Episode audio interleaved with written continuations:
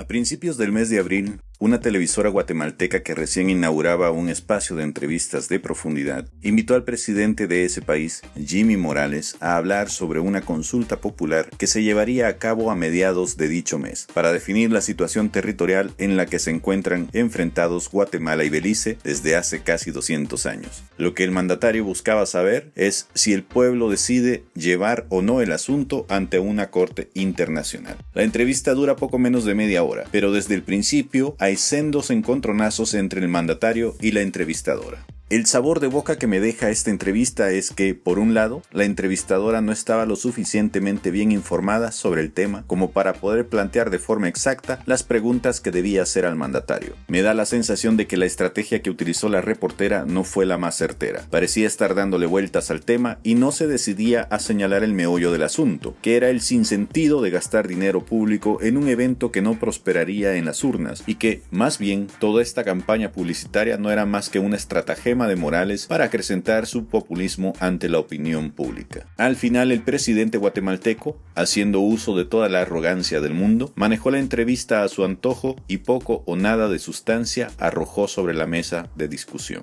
Para cuando se acercaba el fin del espacio informativo, el presidente decidió terminar de golpe la entrevista y largarse del estudio. Escuchemos un fragmento de esta entrevista y cómo el mandatario guatemalteco decide ignorar a la entrevistadora y se apodera de las cámaras para imponer su discurso político consideran que ellos tienen esta confusión de que volverían a ser parte de Guatemala cuando eso no es del todo correcto. Cuéntenos usted, ¿qué es lo que se haría para no poder... nada correcto. Así es. Es que, eso, es que, eso no tiene nada que ver. Guatemala en 1991 se ha reconocido su independencia. Es, lo único es el tema del territorio. Pero, presidente, ¿qué harían ustedes para pues convencerlos? si usted lo sabe, ¿por qué no se lo dice a las cámaras? No, presidente, si estamos Bueno, pues usted me, está invitando y me interrumpe cuando estoy hablando. No se la está interrumpiendo, presidente, le estamos direccionando las preguntas. Vale, entonces le voy a dar un mensaje al pueblo de Guatemala que es a lo que vino y con esto me retiro. Pueblo de Guatemala, muchas gracias por estar atentos a una consulta popular que se va a realizar este 15 de abril. Este 15 de abril es un momento histórico. En 1773 se empezó a discutir este tema. 2018. Tenemos la oportunidad en esta generación de no heredarle un problema a nuestros hijos. La decisión es suya. El derecho es suyo. El deber cívico es suyo. Muchas gracias. Que Dios le bendiga. Que tengan buena.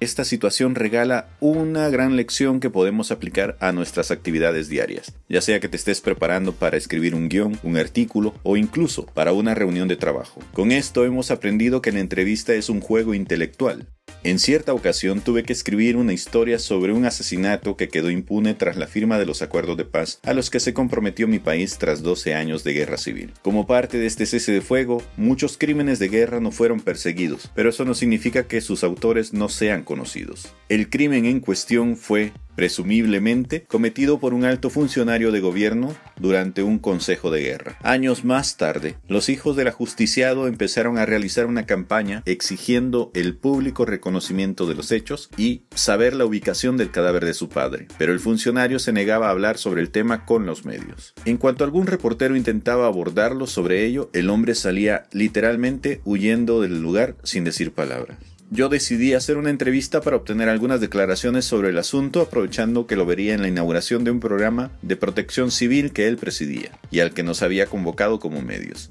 Mi estrategia era endulzarle el oído con la información de cajón que necesitaba para una nota de relleno sobre el programa, pero mis últimas dos preguntas fueron una mordida a la yugular. Al final, acorralado, el funcionario terminó dándome el material que necesitaba para la verdadera nota que yo perseguía. A estas alturas yo sabía que ya no se podía negar.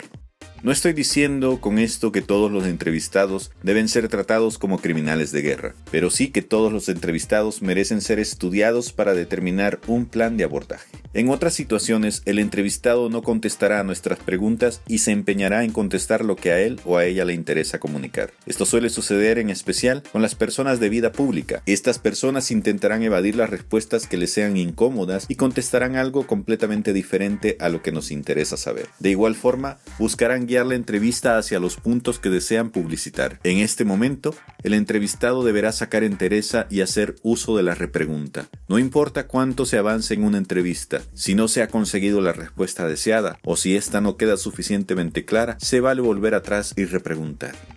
Si tenés alguna pregunta relacionada con el mundo editorial, no dudes en dejarme un comentario en este post. Yo tengo el conocimiento y los contactos, solo necesitas darme 5 minutos de tu tiempo. Si querés conocer más secretos sobre el mundo de los multimedia, suscríbete a mi boletín para recibir material extra gratuito y exclusivo. Solo registra tu correo electrónico y te lo haré llegar de inmediato a tu buzón. Bitextuales, tu puente entre culturas. This is an Audio Dice Network Podcast.